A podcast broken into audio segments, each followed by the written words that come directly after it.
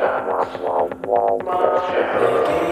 sugar to stay silent.